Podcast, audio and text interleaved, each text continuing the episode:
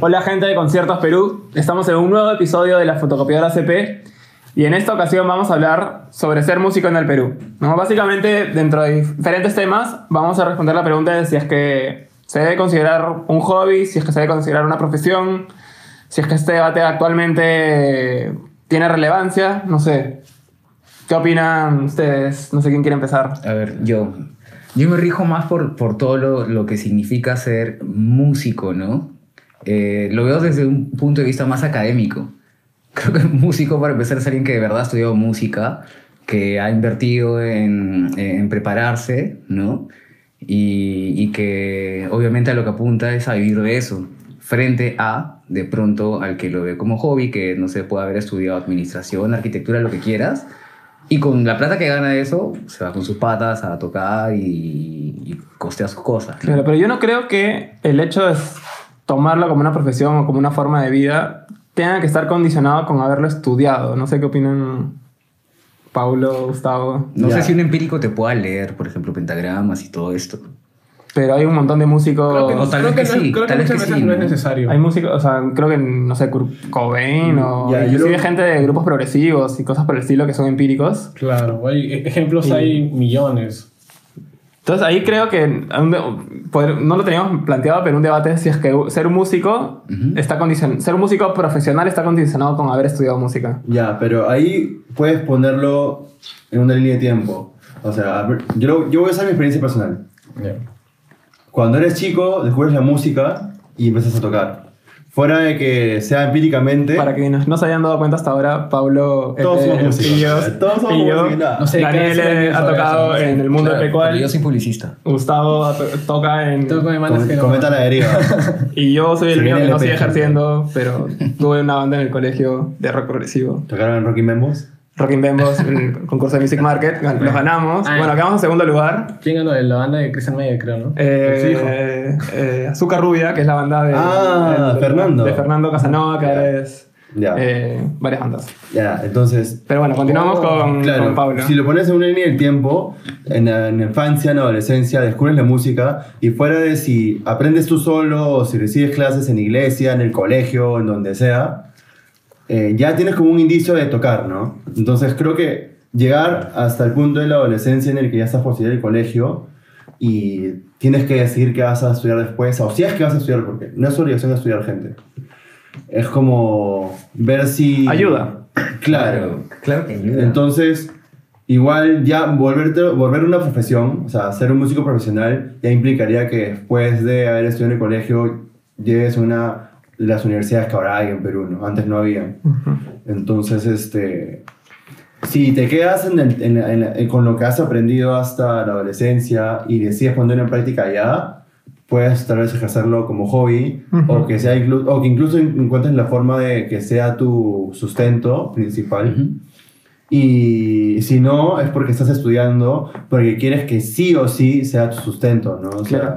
Pero por muchos años se consideró que el, el estudiar música rompía con esta romantización del ser músico, del arte. Y de hecho, me has hecho acordar de cuando yo era más pequeño, que toco piano desde los seis años y postulé al conservatorio. Me negaba mucho a postular al conservatorio porque sentía que iba a romper con esta romantización esa de, de pues. que soy músico por amor al arte y si es que me pongo a estudiar me iba a volver más técnico y, y no iba como a hacer una cosa más ¿Espontánea? espontánea, iba a ser mucho más rígido. Y ahora lo veo desde perspectiva y es como, no necesariamente, ¿no? Claro, o sea, yo sí lo mantengo, por ejemplo. O sea, yo cuando era chivolo y decía si estudiar o no música, porque mi mamá me veía perder tiempo todo el día escuchando música o con una guitarra, lo que sea. Eh, pero yo lo veía más como, o sea, en verdad la música para mí es como mi, mi, mi escape, mañana, es como mi, sorry por el mañas. Como tu hobby. Claro, como mi, mi manera de aislarme un poco de la realidad o de los problemas o lo que sea y tener eso, que es como sagrado, ¿no? Entonces, luego tener que parametrarlo, que ponerlo en, En escrito. Sí, o sea, o, o no lo escrito, sino como ya que sea como una exigencia, que sea como una responsabilidad el, el realmente este, tenerlo, es como pucha. Creo que mejor me a otra cosa y mantengo eso tal cual me ha, me ha venido funcionando, ¿no? Pero es dependiendo de cada uno, eso. Yo, yo creo que plantear, plantearse a sí mismo el tener una banda, el ser un músico en el Perú, implica tener bastante pasión. Eh, quizá muchos empiezan eh, con la idea de, tener una banda de covers, un hobby con tus amigos, pero si ya llevas 5 o 6 años en, tocando en, en, el lugar que estés tocando, yo creo que de alguna forma vas a sentir la necesidad de, de querer profesionalizar tu, producto, ¿no? Claro. De crecer. Sí, sí, sí. Espérate, hay cuestiones técnicas. Ya, pero ya, y ahí es justo como un pensamiento que a veces tengo con los futbolistas, ¿no? O sea, a veces la gente dice, oye, ¿cómo este puede ser profesional? ¿Cómo puede ser un jugador profesional si es tan malo?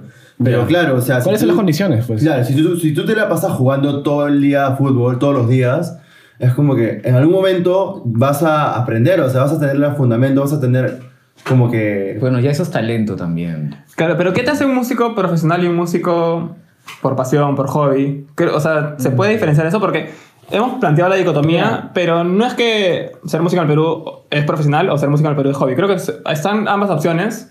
Claro, o sea, hacer música y ser músico, ¿no? Es básicamente... Es la dicotomía, ¿no? Mm, a ver, a mí, desde mi experiencia, yo dicto clases en el Mali, ¿no? Y he tenido bastantes alumnos músicos, o sea, 100% músicos.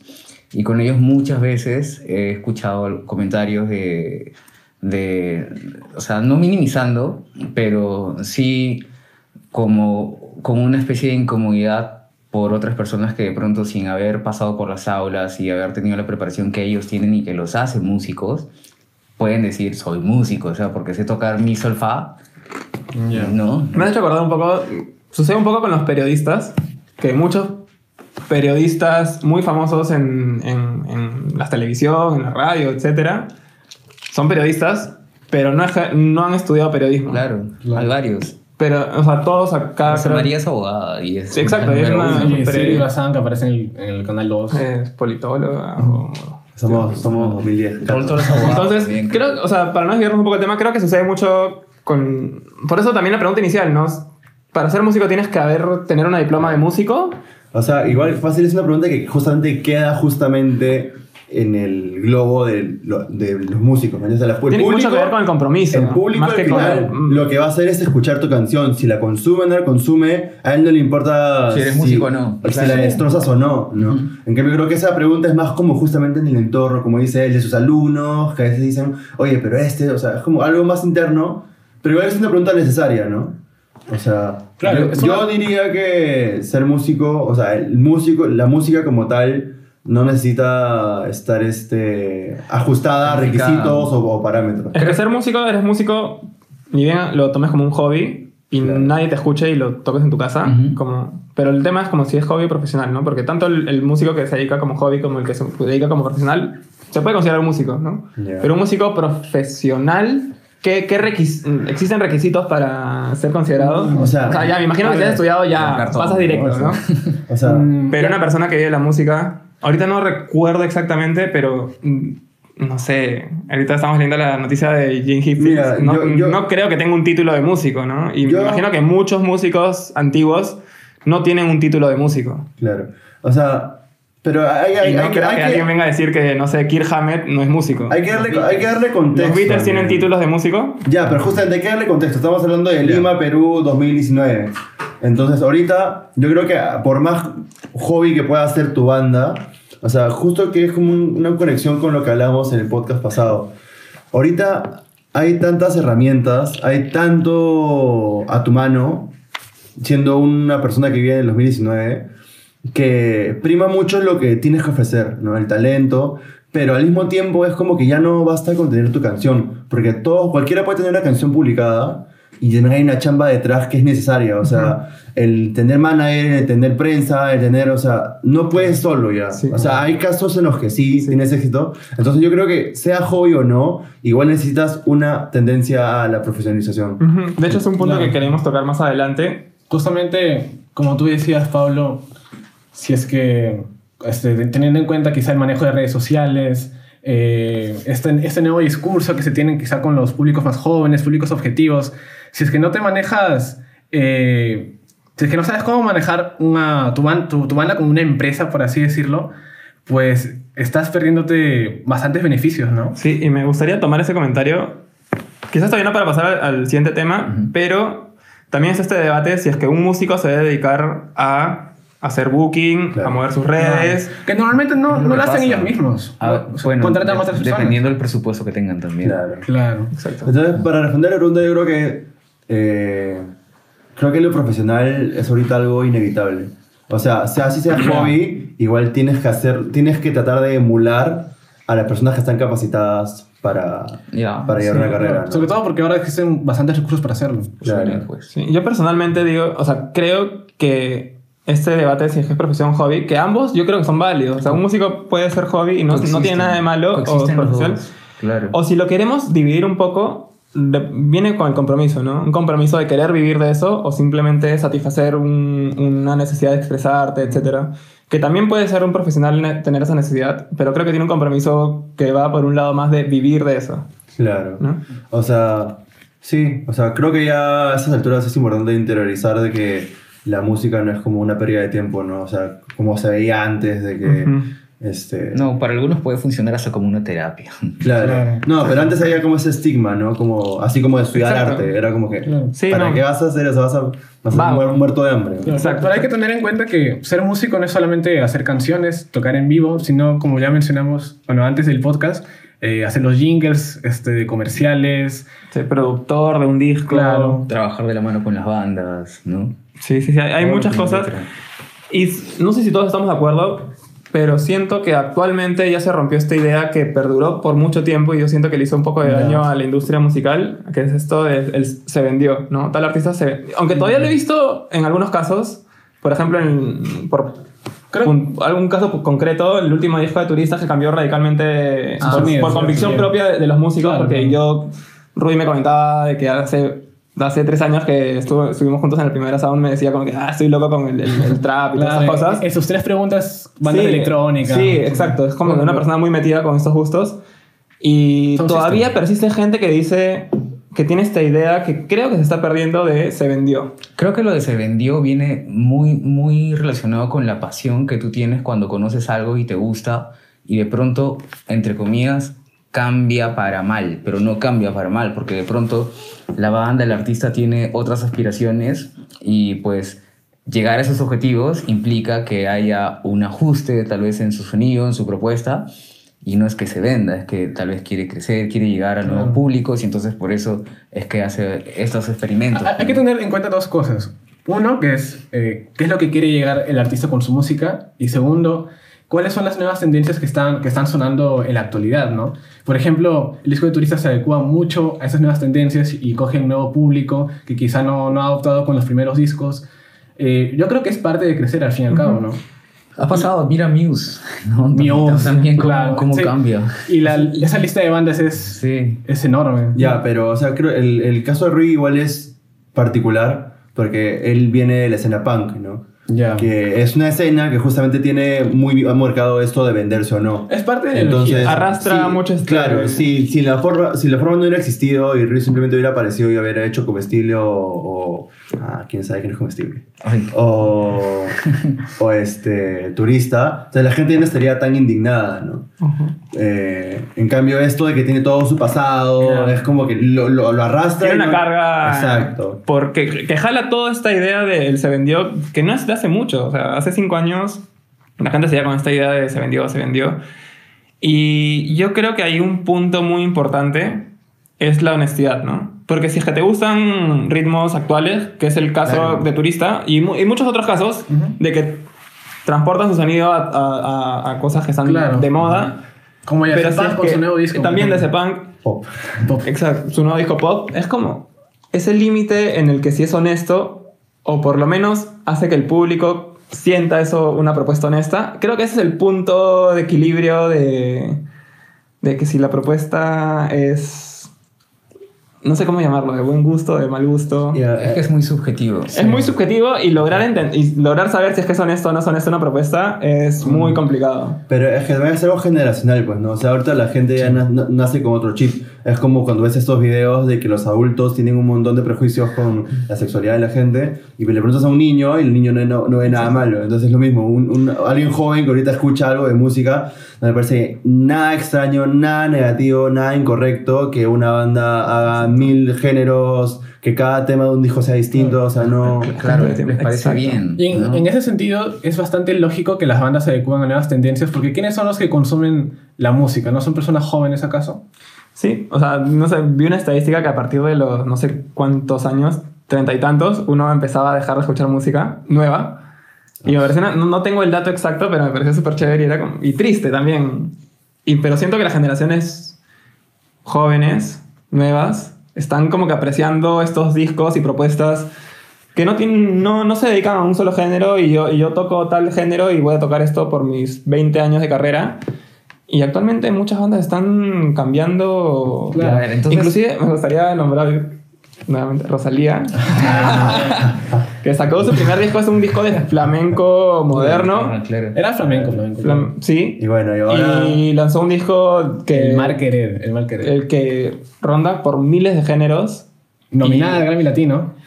Aunque no sea latina, pero, lo dije. Pero creo que por ahí van las nuevas tendencias. Nos estamos desviando un poco del tema, pero las nuevas generaciones están aprovechando esto de, de- porque antes cuando uno decía una canción, o sea, tenía un disco de mil géneros, era como que, ah, vendido, quiere, quiere jalar la gente que escucha NBA, quiere Ya. eh, jalar gente de gente y al quiere jalar una, ha hecho esta canción de reggaetón porque quiere jalar a la gente de reggaetón, ha hecho esta canción de cumbia porque quiere jalar a la gente que escucha cumbia. Pero creo que los tiempos han cambiado y no es tanto esta idea de quiere captar tales públicos y una estrategia de marketing, sino O sea, honestamente puede, lo que puede, también ser también. Cierto, o sea, no es Y no está mal. Y no está mal Claro. mientras seas honesto. Bueno, tampoco tiene por qué decir de que ah, quiero, es una Ya, estrategia de marketing, pero, pero, para cerrar ese círculo sobre el vendido, entiendo entonces, según lo que están comentando, que el vendido es aquel que se adecua a, nuevo, a nueva música, a nuevos ritmos. No, yo creo que el vendido ya no existe. Simplemente No, hay gente que se dedica a la el música. vendido O sea, la el- de la gente que- Claro, Ah, sí, la eso. gente. Sí, pero yo creo que ese, ese- esa idea del vendido se está borrando y gracias a Dios está, gracias a Dios Porque se yo está borrando. conozco gente de bandas que, han, que, han, que tocan en mil proyectos y siguen haciendo lo Lo mismo o, o mutando con cosas pequeñas por ahí. El, el caso que más recuerdo es Garzo, que estuvo en Meta, ¿no? Radiación Serenita, eh, Plug Plug, Los Huaicos. Para mí uno de los ¿no? mejores vocalistas del rock nacional. Claro, Sí y- se puede llamar rock nacional. pero sigue mutando, haciendo muchas cosas, pero todo dentro, digamos, de una onda. Y de una forma muy creativa, Ajá. muy honesta. Sí. Mm, Sin, ade- sin ade- sin adecuarse de pronto que mañana Garzo saque pues un trap. No, no lo veo ahí. o No, sea, claro. ¿no? Y lo cuestionaría. Y quizás saldría gente a decir como... se ve- No sé, es que también... Es que Garzo es un caso muy particular. Es, es una persona extremadamente creativa. Creo que es uno de esos casos muy particulares de la escena nacional. Igual acaba de sacar algo raro con Marco, no lo he escuchado aún, pero Ah, sí, sí. creo que era algo con chicha o algo así. No sé. Mm, pero igual, comparándolo con el, con el caso, por ejemplo, de Turista, Pero tiene que ver, o sea, si Garzo sacara un reggaetón, se ha ganado un prestigio tan fuerte Que que, le disfrutarían. y ganaría Mm. esto que yo hablaba de la honestidad. Mm, yo creo que vendrían Mira. muchas más críticas que elogios. No, Garzo tiene muy. Es que también viene con el prestigio que tiene detrás. No, no sé. No sé, que, no, no, Como gente joven, yo no sé. no sé si es que escuchar a alguien que Bueno, pues de la pronto hace hardcore O sea, conociendo a Garzo no. no Claro, lo va a hacer. Es que es imposible, no puedo ni siquiera pensarlo. Sí. Claro. Pero quién sabe. Yo no lo veo como si algo lo hace sería chévere en realidad. Sí, sí. Claro. Pero bueno, en- creo que se ha diluido esa idea del... Inclusive el del mainstream y del, del under. Eso también eh, es, es- son una, una división que se ha dividido y también por internet. Claro, lo que Los claro. artistas mainstream ya no son tan mainstream, los los artistas under under, son ¿no? tan under. Claro, yo Al veo- final lo- todos conversan en un casi Sí. mismo escenario. Y lo- ves a los Under mandándote invitación por Facebook para ir a su concierto. Claro. O sea, yo creo que sí existe de todas maneras un mainstream inalcanzable. O sea, yo no creo que el mainstream haya dejado de ser tan mainstream, pero lo que sí es cierto es que la, la barrera entre lo que es under y lo que es mainstream puede cambiar en un día un mes, en lo que sea, porque ahora las cosas se hacen virales. O sea, el poder de Exacto, internet exacto, exacto. lo lleva De un a día para otro lado. puede ser completamente viral. La cosa es si lo mantienes o no también. Exacto. Si estás realmente, si, si, tu, si tu- justamente si tu intención era, ya, quiero hacer una, una, una canción viral, un video viral, y ya, ese es mi objetivo y fue. No, O Como si no- PSI. ¿Ah? PSI, el, Claro. ¿Cómo se sentiría el Lander Ah. si de pronto algo suyo pega? ¿Siente que le falta a, a su escena? Bueno, Los Waicos, la banda de Garzo, salió en, En- Netflix, ahí en, salen, en este, 13 Reasons Yes, Why. sí, sí. Y... Yes. Yes. Orgulloso. La- la quería- la quería decir en le inglés pregun- el Le título. pregunté a Renzo cómo fue, o sea, grabar allí y todo. Y que se sintieron de lo mejor, que les pareció muy paja. Nada con que teníamos miedo de que nos digan. No, para ellos toda una muy buena ¿Qué experiencia. hubiera pasado si eso pasaba hace 20 años? Ya, pero ta- mal, también me parecieron mal. como una banda de hardcore. Sí, claro. Tocando, o sea, en, en- Claro, en el episodio estaba sí. súper ambientado Sí, en un lugar pero súper es una amplio, serie ¿no? súper... Claro, claro. No, no sé cómo llamarlo. Mainstream.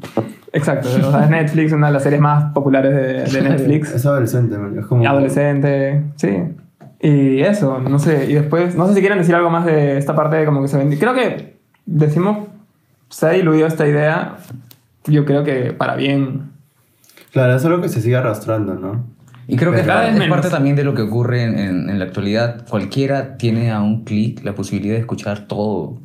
Entonces ya todo no es como que tan caleta, ¿no? Exacto. Ya, pero yo sí quiero hacer como, o sea, igual un asterisco porque, o sea, igual puede tener algo de sentido que la gente le diga vendido algo, porque hay gente que simplemente lo hace por tendencia y no por algo realmente que sea orgánico. Y- y es válido, o sea, es válido, evidente, ¿no? Es- veces es evidente, válido ¿no? si es tu negocio, pero es justamente O sea, es como que venderte a no una idea. pero creo que todos, todos los de esto es guerra han sacado su single y son cantantes. No sé, creo, ¿no? Sí. No sé. O sea, varios- varias personas del espectáculo sacan sus Creo, creo que nos canciones. estamos desviando del tema, pero. Ay, qué bien se sintió decir eso. pero. O sea, igual. ¿no? No, claro, pero o sea, igual existe una, una parte de esta población de músicos o de gente que hace música que realmente solo se dedican a, a, a venderse a lo primero que vean que sea tendencia, ¿no? Sí. Lo cual no es tener como una carrera. No, o sea, desde nuestras profesiones, creo que si tú encuentras un nicho en el que puedes crecer en varios sentidos, lo vas a hacer. Porque obviamente te va a traer beneficios. Pero se nota cuando. Sí, es que mientras se note honesto, yo creo que funciona. Ah, y claro creo que que es lo sí. que vende. O sea, si es que un artista de un género pasa a otro género, no se va a sentir honesto y ahí como se empieza a sentir falso y ahí pierde legitimidad. Y, y yo creo que con el internet eso hace que no tenga tanto éxito. No sé. Lo dices por la, la gran diversidad de, de propuestas que, que puedes encontrar en Sí, yo creo que al final la competencia es muy grande como para meterte en un género que no manejas, simplemente... Al fin y al cabo, tú haces música para ser escuchado. No necesariamente. No te creo. No, no haces música para que no te escuchen. Uno toca en vivo O sea, para que lo a, escuchen. a nivel ¿no? de bandas, si tú le pones este empeño, compones, ensayas, etcétera, quieres que te escuchen. No, o sea, estás perdiendo una gran cantidad de artistas que hacen un EP sin pensar en nada y es de, a partir de la Por respuesta que se da a eso que tú comienzas a experimentar el ser, ser escuchado. Como el primer EP de Pillo. Ya, pero. Hace un momento dijiste 2019 y. ¿no? Claro. Hoy en día la tendencia es sacar singles y todo para probar y ver si es que te escuchan. Mm, tenden- eh, es la tendencia que nos quiere imponer Spotify al mismo tiempo como de que, de que ahora solo los singles tienen que salir los viernes para que aparezca tu canción en, tu, en, en los playlists que escuchan millones de personas. Para que aparezca que sale nueva nueva música CP. Pero no necesariamente es la realidad tampoco, ¿no? O sea, de hecho hay un montón de gente que sigue encontrando la música como una nueva forma de Ya, escaparidad. de pronto es- esa es una mirada un poco más romántica Claro. de, de la música, ¿no? Pero, es que puede ser ambos. Pueden coexistir, claro que sí. No, no es que uno no o sea más fuerte que el otro, ¿no? Claro. Y bueno, hablando del contexto actual, ¿no? Han- hay una hay posibilidad de profesionalizarse porque ya hay universidades, Ujú. eh, el sector de la música ha crecido muchísimo, han ingresado grandes disqueras como Sony y Universal a Perú nuevamente porque Sí. se habían ido y han regresado y con fuerza. Claro. Y también hay varios oportunistas, ¿no? Hay que... Hay que... Ah, como, Pablo, como. Pablo que me hizo oportunista porque coloco contenido de Sony en mi Instagram. ¿No? Pero, bueno, no y los festivales, los conciertos internacionales, hay un contexto profesional, profesional, sin comillas, que está también alentando mucho. está, este está empezando a crecer y, y había algo que les comentaba antes de, de iniciar la grabación y era esto de los diplomados, ¿no? Que si bien es cierto se felicita, se reconoce que haya ese esfuerzo de tratar de, de preparar a la gente, de, de darles nuevas herramientas, de, de contarles experiencias para que tengan este, una nueva mirada sobre la industria de la música, ¿no? Pero creo que está eh, un poco mal vender algo como diplomado cuando no tienes todavía la autorización del ministerio y en realidad lo que estás haciendo es un taller de horas, ¿no? Sí. Sí, es un tema Sí, ya de eso- formalidades, eso el pero tema. igual se, se, se aplauden esas iniciativas Es lo que estoy comentando. Se aplaude la iniciativa, pero no engañes a la gente. Claro, es importante que la gente sepa. Claro, con Bueno, todo este boom de las universidades piratas y todo eso, pero ya es otro tema. No, y, Aguante su Edu. y, no, y no es que las cosas sean baratas tampoco, ¿no? Sobre todo en una escena tan incipiente como la la industria musical. De hecho, me encantaría, no sé, que, Claro, sí. que el Estado pueda promover talleres o cosas gratuitas para gente que realmente lo necesita, ¿no? No todos pueden costear este, 800 soles, no sé cuándo están. Claro, pero aún así hay, hay propuestas como esta que ganó Mundaka hace poco y la conversamos el podcast pasado, que te, Los incentivos económicos claro, te de incentiva a producir tu propio disco. Ahora último la 30 ganó Moldes, soles. creo. Y que acá ganar moldes, que son Sí. las bandas como más al... Claro, no, pero lo decía por un lado más como educacional, ¿no? O sea, para que Sí, la gente sí. pueda recibir como educación de respecto a la industria musical. Cla- sería o sea, no hay una universidad pública que enseñe música, Exacto. ¿no?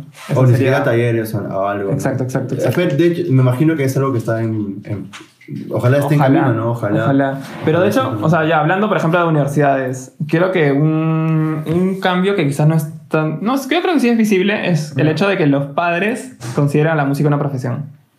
Creo que de a Algunos. pocos esa idea, esa idea está cambiando un poco en ellos. La están viendo con un poco más como de respeto, ¿no? O, o lo están considerando también eh, como una opción de, de dejar que sus hijos hagan lo que realmente quieren hacer, ¿no? Como también hay otros que, que pronto quieren que su hijo sea contador, que no tiene nada de malo ser contador por si acaso, o, o abogado, o médico, o publicista, ¿no? Sí, de hecho, mm, es algo que está cambiando. Y, y la influencia de los conciertos, los festivales, también referentes, ¿no? El internet te permite tener referentes. Creo que los conciertos, festivales y, y- y muchos ejemplos que seguimos están a nivel internacional, porque no sé si es que el Vivo por el Rock sea una inspiración, ¿no? O, o- o festivales locales acá como el Alternativo, otros, sean inspiración para que tú quieras ser músico, dedicarte a eso. O quizás como metas, porque al final creo que la profesionalización tiene mucho que ver, que lo que decía, del compromiso tiene mucho que ver con metas, ¿no? Entonces, quizás la meta de una banda puede ser tocar en el alternativo, luego tocar el Vivo por el Rock, luego tocar, hacer una gira en Chile, luego hacer una gira latinoamericana, Yendo a luego esto. ganar un estímulo económico. Sí. Claro, pero, pero ¿cómo empiezan todas, todas, toda esta cadena de, de progreso, por así decirlo? Si no que comienza con... Entre amigos. Entre amigos, organizando tus propios conciertos, invitando a toda, toda, toda tu lista de Facebook, tus familiares incluso a veces. Y algo que me gustaría decir es que mm, no, No, no no creo que nin- ninguna banda exitosa profesionalmente ha partido desde, no sé, bueno, una boy band como que, ah, voy a buscar un guitarrista que toque así. O sea, Sí. creo que las bandas más exitosas parten del hobby. Por ejemplo, el caso de Líbido. Ah. Bueno, y Arena. bueno. Eh, Bueno, ahí viene Gerardo. Ah, eh,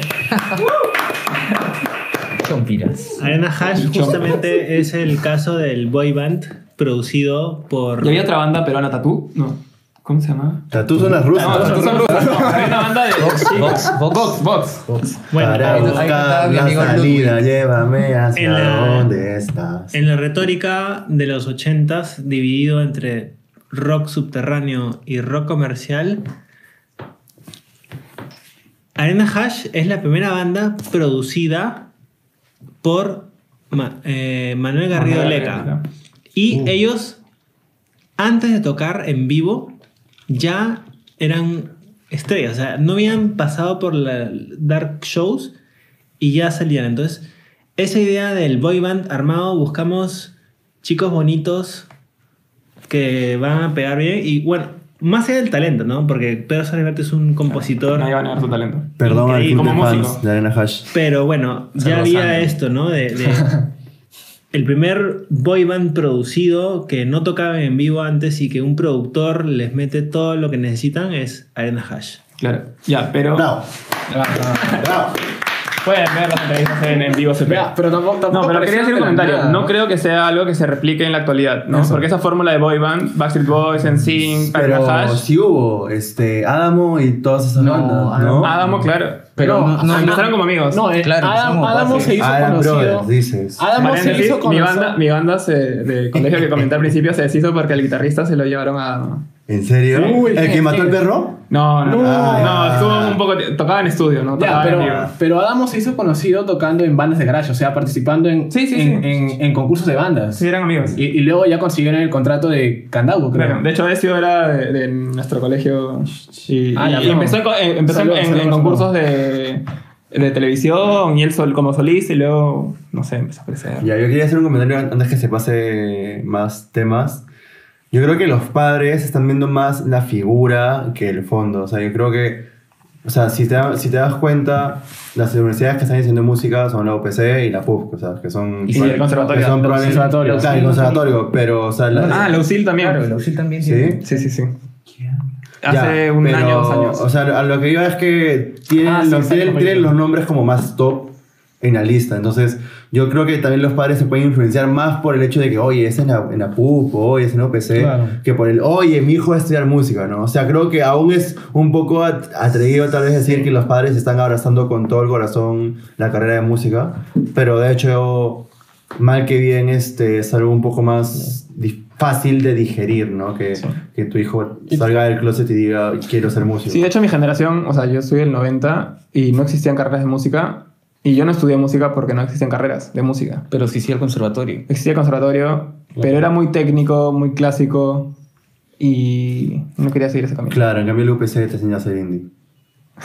O muy, o muy pop también. ¿Sí o no, raza? Y bueno, no sé si tienen algún otro comentario al respecto. Y algo que hay que considerar es que sí hay gente, o sea, quizás un mensaje para los padres. Hay gente que vive de la música y la están haciendo bien, poco a poco. Sí, A claro. partir, o sea, Ya, también hay hay un que negocio detrás de las regalías, del bolo de conciertos. Hay toda una industria. Creo que el music business en Perú recién está, o sea, creo que ya hay músicos, pero la parte de music business res- está creciendo poco a poco, están saliendo cosas importantes, muy influenciado por el ingreso de grandes disqueras. Y están muy tranquilos con lo que reciben. Claro, y creo viven, que- viven de eso. Creo que no mucha gente sabe cuánto le sube una banda por telonear una banda. No, es que, es que una, por- simplemente por, o sea, mucha gente critica, que sí es cierto que se debe criticar de que una banda no cobre por tocar en, eh, telonear una banda, pero si es que supieran cobrar regalías, podrían O ganar sea, mucho dinero. Si están incluso en Updike, recién están- un si están en porcentaje Updike, por en cada Impro. entrada vendida. Exacto, entonces hay muchas regalías que se pueden tomar si es que estás inscrito en Updike, si estás inscrito en, en un Impro. Hay mucho por hacer contra Updike, hubo una campaña muy fuerte porque Updike se dice que no reparte las regalías de la manera más transparente Yo posible. hice un trabajo de eso en la universidad. Eh, Claro. Pero muchas bandas no saben de todo el dinero que, es- que hay en regalías, más allá de vender discos, vender merchandising y vender conciertos. ¿no? Pero por lo general O son- son las bandas que no están tan de bien asesoradas. streamings o de venta de licencias para, no sé, series, películas. Entonces ahí hay, hay todo un mercado por explotar en Perú que ya se está informando. Claro. Es todo un mercado que tiene que ver con logística, como dice Daniel, por ejemplo. El caso de, de escribir tus canciones en, en Updike, en Unimpro, eh, los derechos es quizá para las series de televisión, como tú dices, incluso para tocar en festivales, creo que cada, cada canción que tocas es, te pagan cierta cantidad de regalías, ¿no? Sí, o sea, es como que la gente poco a poco está sabiendo lo que es un sello discográfico, pero aún la gente no se llega a enterar de lo que es una editorial, que justamente se encarga de ver esos temas este, de licencias. El tema de regalías, o sea, ahí está el caso de Rems, que es un, un artista que, peruano que vendió una canción a, a- a Movistar, pero Movistar Global, y creo que fue jingle global de Movistar por muchos años. O no, no, no por muchos años, pero en muchos países. Y por eso se gana mucho dinero. ¿no? Y una canción, una, una canción. Claro, como Charlie Chin, ¿no? Y, y como esos ejemplos hay varios, ¿no? O sea, artistas que viven de la música Ya. actualmente. No sé. Del alternativo está Kanaku, está Bareto, están los Outsiders, Turista, With the Lion que apareció en el... Cuida en- Lion. Su jingle salió en Movistar, ¿no? Y al final, si queremos ver como un perfil de esas bandas son bandas que se la han creído, han invertido en instrumentos. Eso, sobre todo en inversión, no, no solo en, es que en parte sonar, de creérsela, porque Claro. si es que, o O sea, sea, obviamente tienes que creértela, pero también hay un, un factor económico Sí, es- imprescindible. sí, sí, sí. ¿no? Pero también, también va... Pero parte de. Disculpa por interrumpirte, pero mucha gente. Falta. O sea, de lo que decía de creértela es porque. Si mucha gente espera que una marca o el Estado invierta por ti, pero si tú mismo no puedes invertir por un buen instrumento es porque quizás Eso. no te la estás creyendo del todo. Ujú, en ¿no? tu propio sonido. O sea, si, si quieres que, que te vean bien, porque a veces las personas, si, si ven que eh, algo falla en el sonido, pues simplemente te, te la pidan, ¿no? Entonces tú también tienes que saber que en vivo tienes que prepararte y eso es una inversión. Inversión que obviamente va a, va- disculpen, va a repercutir en una buena percepción por parte del público. Y para sonar bien en vivo, tienes que tener un sonidista. O sea, tienes que tener gente que esté trabajando contigo Es en un producción equipo. en vivo y también en, en tu producción discográfica. Ujú. Sí, o sea, está productor, no sé, luces, o sea. El que te conecta los cables, todo, todos son Y, importantes. y- y, o sea, no Sí, solamente, o sea, esto parece un... No sé qué pasa con la tos. Eso parece un mensaje solamente para los músicos, Ya madrugada. pero también el, el, el público como que no valora toda la inversión que hay detrás de una tocada. O sea, es un... O sea, la... Toca, No, no, mierda, claro. toca. Y te pisan el pedal. Y, y Sí. me voy a salir un poco del tema, pero, por ejemplo, el tema de DJs es muy rentable porque no, no requiere la inversión tan fuerte que tiene una banda. Sí, justo les comentaba también que hoy día leí, o bueno, hoy día digamos estamos, o lo leí el día viernes, una, una nota en Diario Gestión en donde... Van a ser las 2 de la mañana el, viernes, el sábado. Sí, bueno, en, en Diario Gestión salió una nota eh, con DJ Shushupe y ella comentaba que sí podía vivir de la música. DJ Shupe, la que estuvo en la clausura de los Panamericanos. Panamericanos. Mm, claro. Y también antes de grabar, eh, conversé con otra amiga de una de las bandas que mencionaste y mi pregunta fue tal cual, ¿puedes vivir tocando con esta banda? dijo, sí, tranquilamente puedo vivir tocando con ellos. O sea, cada vez esto es más Claro, posible. depende de qué tipo de banda sea. Pero también. son bandas que se dedican a esto y que han invertido ellos o otras personas mucho dinero. O no, y tiempo, sobre pero, todo. pero, es tiempo. un- pero es una inversión que obviamente debe traer un retorno, pues, y ya lo están viendo. Sí, sí, el, sí. el tiempo también se traduce en dinero. Sí, sí, sí. tiempo O sea, el tiempo- no estás el- utilizándolo en trabajar, estás utilizándolo en eso. Sí. Y olvidamos un poco también el que el músico también puede trabajar como productor de discos, de jingles. O sea, hay toda una industria alrededor del músico que no solamente que se sube al escenario a tocar. Ya. Uno de los casos que también conversábamos era el de Iván Fajardo, ¿no? Ah, vocalista que de, bueno, que estuvo en Índigo, ya no está, luego formó Era, también ha sacado discos como solista, pero también tiene una carrera como productor eh, de, de jingles y que, nos recordó, que nos recordó hace poco el dato de Rems, porque él, él lo comentó en una charla que hubo en San Marcos, Claro. muy, que lo organizó tirando dedos, si no Entonces me no, equivoco. no todo es trabajar a nivel de banda, la música te da distintas aristas para que tú también puedas tener un desarrollo profesional. Sí, y también Christopher Farfán creo que también tiene una agencia de jingles y de publicidad musical que el baterista de TK. Y se abren un montón de posibilidades. Esto parece un mensaje para los padres de las personas que quieren ser músicos. Pasen este link a, a sus ¿Cuántos papás. papás ven el No, podcast? parece que no muchos, pero pasen los links. Pero las posibilidades de un músico para profesionalizarte son mucho más que grabar un disco y subirte a un escenario y, y, y- y cobrar regalías y streams y eso. Eso por un lado, desde, digamos, lo positivo que se puede rescatar, pero también hay otra contraparte dentro de la música, ¿no? Ujú. que son las malas prácticas. Ah, Sí.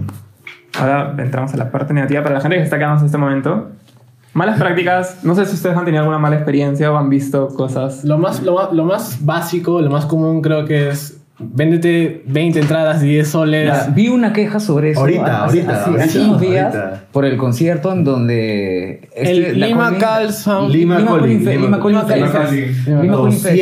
200 so en entrada. Tenías que vender 200 soles en entrada para salir en el flyer y tocar, ¿no? Y eso era para pagar la suerte campeón.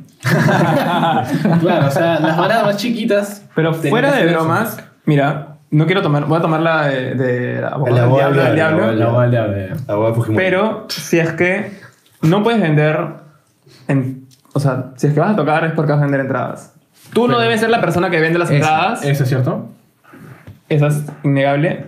pero si no eres capaz de vender entradas, dejo la pregunta ahí. No entiendo. Ya, pero. es que si vas a tocar ahí y no vendes ninguna entrada, no te van a poner el sonido. Pero ¿para qué convocas bandas que no, no traen. No, Ya, no ese traen- es el problema del organizador. Claro, es, completamente responsabilidad de- del Ya, ahí tienes que definir organizador. cuánto Claro, jala tu banda. Eso, eso es verdad. Es pero verdad. tienes que definir Porque también cuánto jala tu banda y ser sincero con... Con, con cuánta con- gente vas a jalar y claro. cuánto vas a cobrar. Porque hay, hay productores- pro- producciones que se aprovechan de bandas que quieren tener exposición que claramente no jalan gente y las obligan a vender entradas a sus familiares y se arman todo el concierto con eso. Claro, Y muchas veces no es, no son, o sea, son, muchas veces son Sí. bandas que quieren exposición, pero también son bandas que quieren empezar a tocar. O sea, básicamente, no sé si llamarlo estafa, pero le están haciendo, le están, le están cobrando 200, 300 soles a chicos de 16, 17 años para poder tener el, el derecho de poder tocar en ese evento, ¿me entiendes? Claro. Con suerte campeón. Con suerte campeón. el privilegio de tocar con suerte campeón.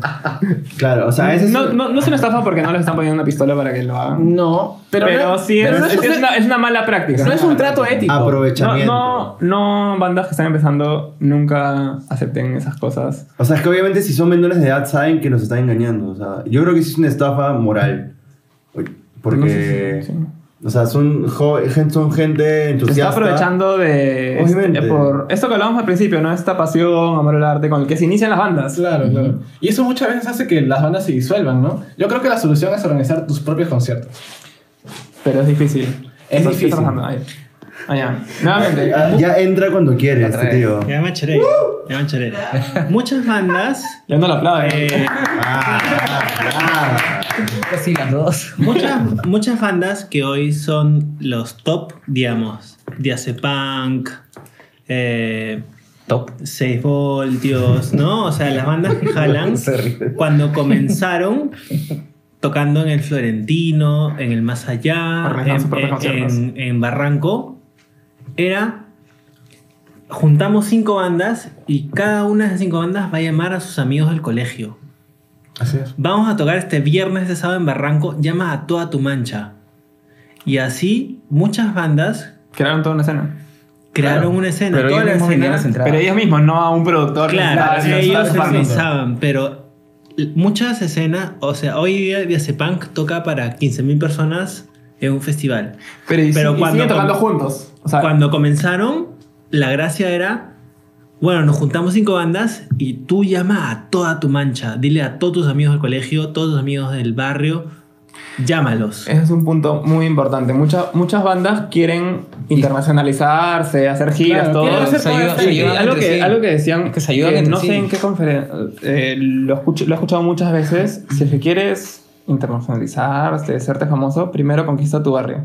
O primero conquista a tus amigos. O sea, si tus amigos no te pueden, si tus amigos no te escuchan, si tu familia no te escucha, Yo creo que es una mala señal. Esa es una buena Es- práctica. sí. Yo creo que es una buena O sea- práctica cuando estimulas que, que el resto de bandas también se puedan inscribir de tal manera que también involucren a personas para que al fin y al cabo se genere público, haya demanda, hay un ticket y se pueda costear lo que están produciendo. y muchas de las escenas se han forjado por colegios. Eso es algo que, que, mm, quizás mucha gente no es consciente. Antes. Ahora es por universidad. Ahora es por Ah, es universidades. cierto. pero sí, o sea, es por comunidades muy pequeñas. O sea, si no logras pegar en tu comunidad, no pretendas salir en, en- en medios y que, Es que en- decíamos, un año vayas a girar por, por, por Es Latinoamérica. lo que sé yo. decía la vez pasada, o sea, existen bandas que son de internet y otras bandas que de repente siempre están activando más allá de tener un single en en Spotify, ¿no?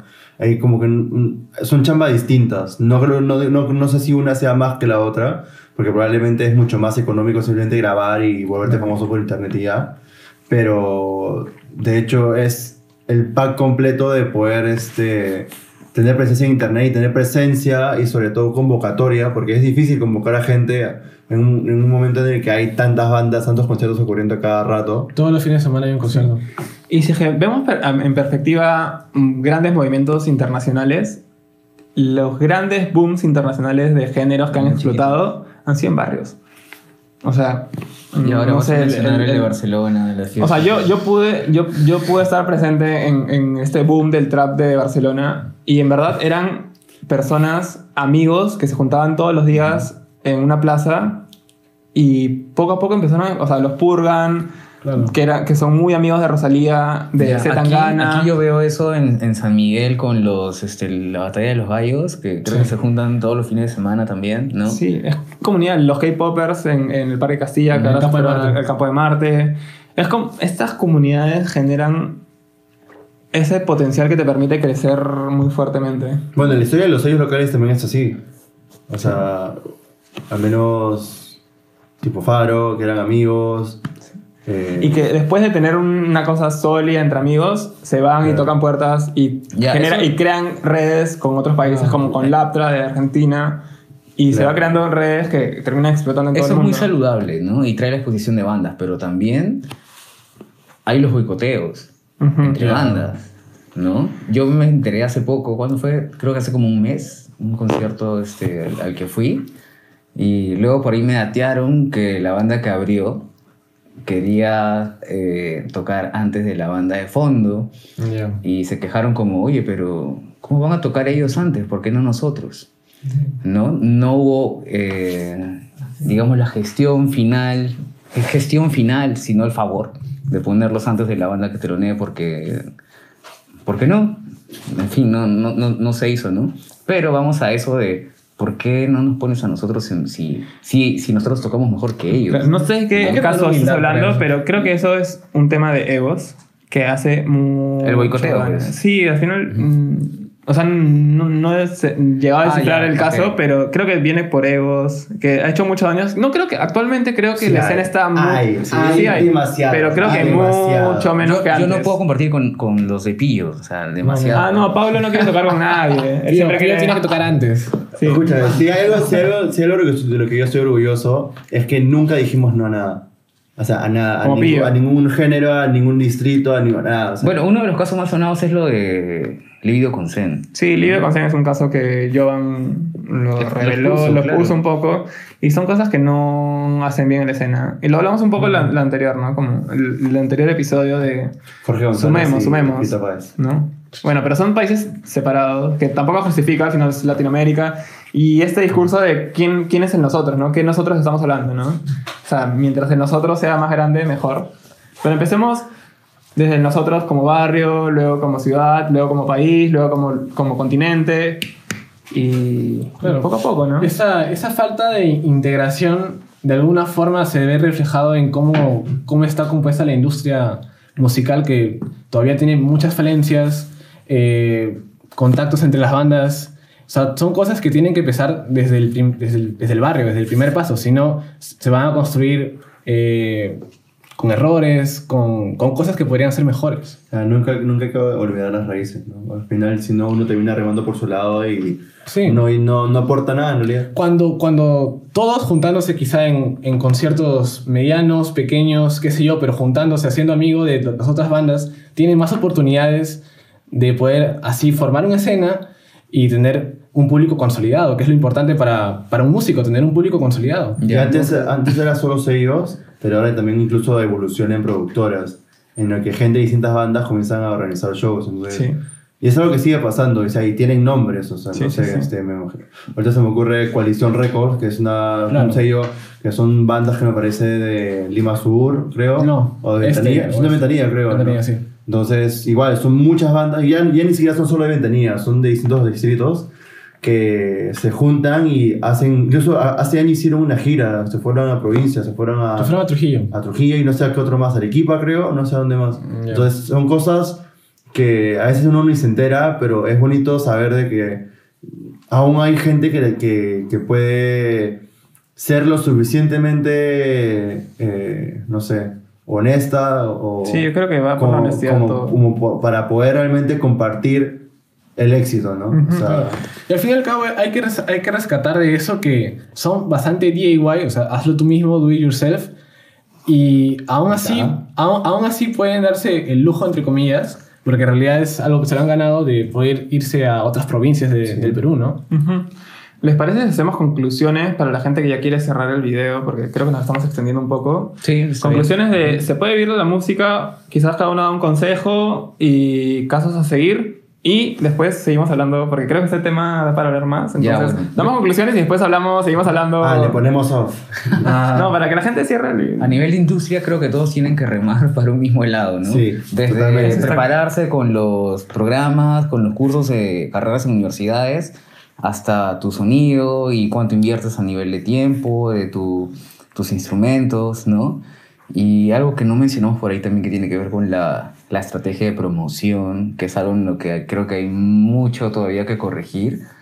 Eh, Que mejorar que- también. y que mejorar, ¿no? Pero creo que si todos ponen el mismo esfuerzo, sin boicoteo, sin, sin, Sin esos egos. poner trabas, sin egos, creo que el- la industria peruana a nivel de música puede mejorar mucho más de lo que ya ha hecho durante los últimos Es que 20 no es, años, por, 30 no- años. no es por expandir el tema, pero siento que el tema de egos actualmente no es tan fuerte. Veo mucho más trabajo colaborativo entre bandas. Ah, entonces en buena hora. Ya, si ese es un punto en el En- que se entre los más jóvenes, mejorando, entre los más jóvenes, No, ¿no? No sé qué piense Pillo, Bueno, pero si es un punto en el que se está mejorando, en buena hora. Pero igual, ¿por qué no mejorarlo Sí, no. aún más? Sí, ¿no? sí.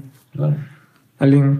Eh, bueno, yo creo que, como ya lo dije al principio, uno cuando se plantea la idea de hacer música tiene que tener eh, pasión, sobre todo, porque en el Perú te vas, o sea, tener una banda en el Perú es tener eh, que enfrentarte a Tienes que remar mucho. muchos, muchos obstáculos. Eh, quizá esta gente que se quiere aprovechar de ti diciéndote, no sé, véndeme 20 entradas y te hago, te hago tocar. Y eso que nuestra experiencia es Lima. Claro, Lima. No, el interior, porque el interior es, es, es otra. Claro, si es que otro tienes de rock, ¿no? Y sí. Acompáñame a ver esa triste historia. Sí. Este capítulo se va a llamar a Hay muy sí, buenos sí. proyectos que están saliendo de Arequipa, de Trujillo, de Huancayo. De Huancayo, Huancayo. ¿no? Huancayo que es increíble, ¿no? ¿Cómo, Huancayor. ¿Cómo es que ha aparecido el grito por ahí y, y la, la escena pues ha, incrementado... Festival de músicas que se hacen allá. Se iba a hacer Claro. una alternativa en Sí. Moncayo y se cayó por... Temas. No quiero decir, pero creo que el gobierno regional se, se opuso a, a Sí. este evento. Sí. Una Pero se ha hecho en Arequipa. O sea, o sea, se han hecho festivales en Arequipa, por ejemplo. Eh, tu conclusión. Pillo. No sé si mi conclusión, pero como un consejo es este. Justo en este, en este tema de el hobby o lo- la profesión, eh, a veces, o sea, un, un consejo que yo daría, que incluso yo he vivido, es como no, no ceder mucho, por más, por más antipsicológico que suene, a la inseguridad. Porque a veces, claro, tú puedes ver a Muse tocar en concierto o puedes ver a una banda de, de tu ciudad que la destroza y dices, oye, yo nunca voy a poder hacer eso. Pero a veces justamente lo que tú puedes hacer eh, es algo único en sí mismo, que nadie más va a poder hacer, porque nadie más ha aprendido de cómo tú lo hiciste o nadie escuchó las influencias que tú tuviste como para poder hacer un, produc- un producto único, ¿no? Y así hay mil casos que tú nunca te enteras hasta que el músico lo dice en su propia entrevista. Así como, por ejemplo, The Drums, que fue como una, un boom en el indie estadounidense y se quedó solo. en realidad, y, y justo ahora que se quedó solo el, el pata dice, ¿no? O sea, yo me grabo las canciones solo porque, y así me da mejor, porque yo no sé tocar guitarra. Simplemente agarro la guitarra y comienzo a hacer sonidos que se me ocurren, los trato de plasmar y me sale. Y al final eso es lo que ha venido haciendo Adam siempre, sino que ahora recién, recién ahora lo puedo aceptar. Entonces yo creo que un consejo es que nunca duden de lo que puedan hacer. No se detengan mucho a pensar si le va a gustar a alguien o no. Simplemente súbanlo. Porque así es como ahorita muchos casos están ocurriendo en todo el mundo. En el que terminan Billie siendo Eilish. famosos. Bueno, Billie Eilish tiene su hermano que es productor, ¿no? Claro, pero, Pero- pero, pero, subió una canción solo porque le habían dejado una tarea y Sí. le dijo a su hermano, por favor, ¿me ayudas? Sí. Y ahí nació todo. O sea, a mí me parece mucho más este, identificable el caso de Cleiro, por ejemplo. Que- Antes de cambiar de Billie Eilish, quería hacer un comentario que me quedé con las ganas de hacer. A veces yo no hago comentarios en, en la página de Conciertos Perú, pero aprovecho este momento de que, gente, lo dijimos en el podcast anterior, Te escuchen a las bandas. He perdido una Bembo porque no apostó. Una hamburguesa porque no nos auspician. Pero, gente, Vale, le ves ahí el... gente, gente, escuchen a las bandas antes de Night, criticar. Billie Eilish es una artistaza. y- Claro. Y, Pablo me apostó de que todo el mundo iba a preguntar quién mierda es esa huevona. Voy a ver en noviembre. y me ganó. Pens- eh, esperaba más del público de conciertos Perú. Pero. Es una excepción. Tom York la, la bendijo. O sea, si es que no, lo- si, si es que no confían en, en conciertos Perú, etc.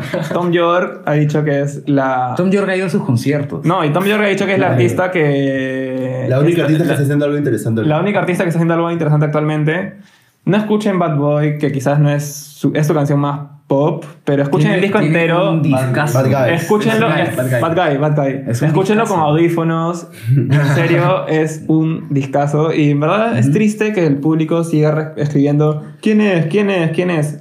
Existe Está Google. existe Google. Escúchenla. Acaba de confirmar fechas en Brasil, en Chile, Argentina y todo el mundo. ¿Y por qué no viene a Perú? Porque Porque, lean los comentarios. Claro, claro. Sí. Sí, o sea, porque, porque no, no lo merecemos. O, O sea, sea, lamentablemente. creo- que a partir de ahora vamos a tener que poner eh, como primer comentario de cada post un link del artista. Sí, no, lo peor es que Pablo se le perdió hace poco. Sí, no, Pablo estuvo en Estados Unidos y no. Me perdí a Rosalía y a, y a Billie Eilish. Y, Carajo. bueno, yo quería, volviendo al tema. tú- mm, Nada, gente, háganlo, nada más. Sí, no, o sea- no la piensen. Ser músico, así tengas 15 o tengas 25 años, haz lo que tienes que hacer y no esperes nada de nadie. Y si tú quieres estudiar, ya puedes hacerlo en Perú.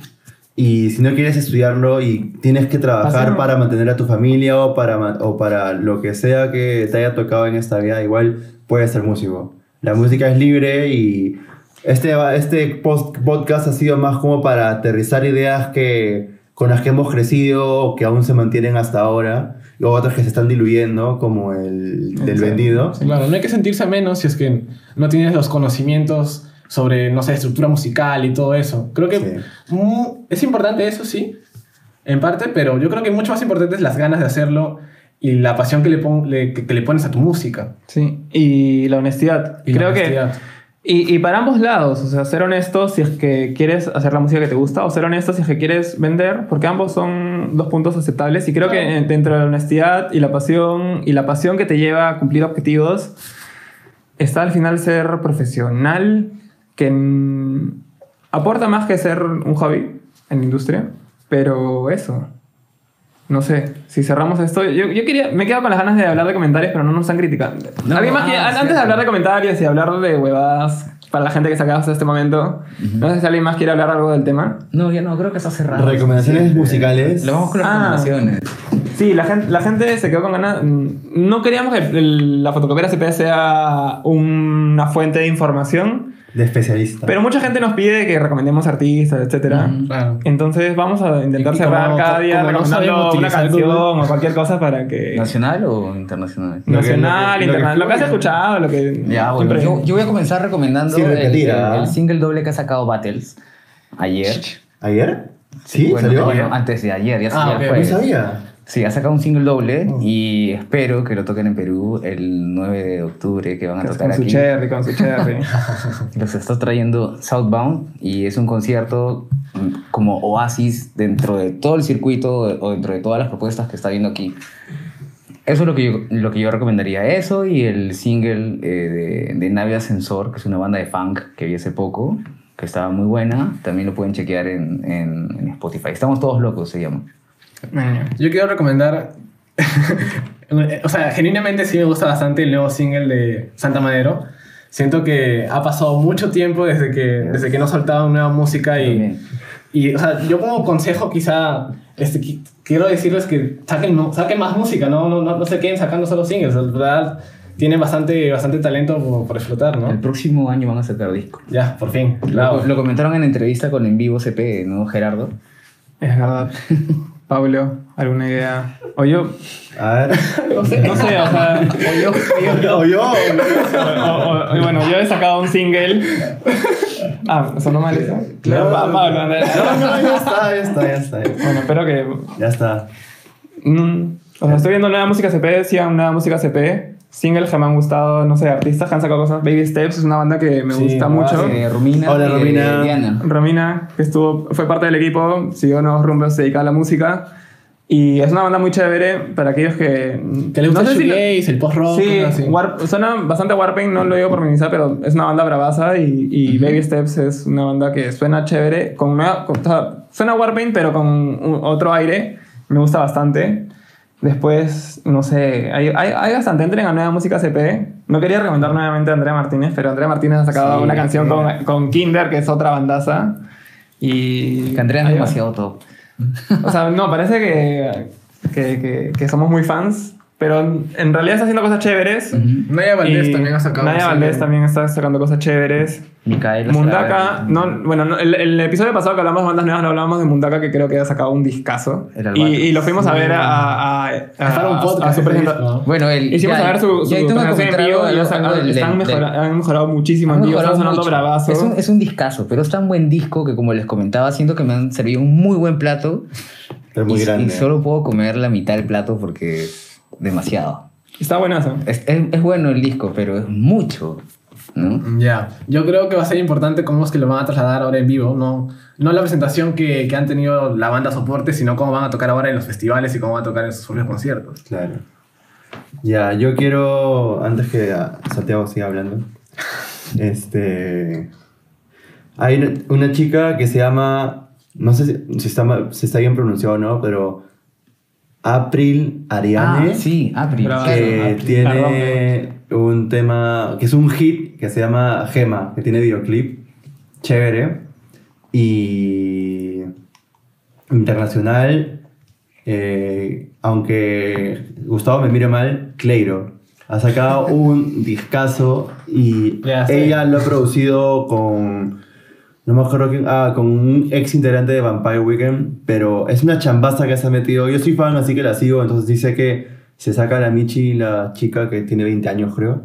Y es uno de los discos del año. Se llama Cleiro y su disco se llama Immunity. Ah, no, para mí el disco del año latinoamericano es el... Malamente. No, es el, el Norma. Yo de- estoy, yo estoy de acuerdo contigo. El Norma de Mon Laferte. No, por siempre. Es una obra de arte. Por siempre. No, pero por siempre, por siempre es Bueno, pasado, para- para- para- vamos, a Oasis. que, vamos, a quemar, vamos a quemar un episodio adelante. Este episodio va a ser sobre los Grammys, pero lo hemos, de- hemos dejado para cuando salgan, Ah, cierto, para cuando salgan sí. lo- los ganadores. Sí, cuando Rosalía gane todo. cuando Rosalía gane todo, yo puedo explayarme. Yo no voy a estar acá. Rosalía no es latina. Eh, Rosalía es de todos.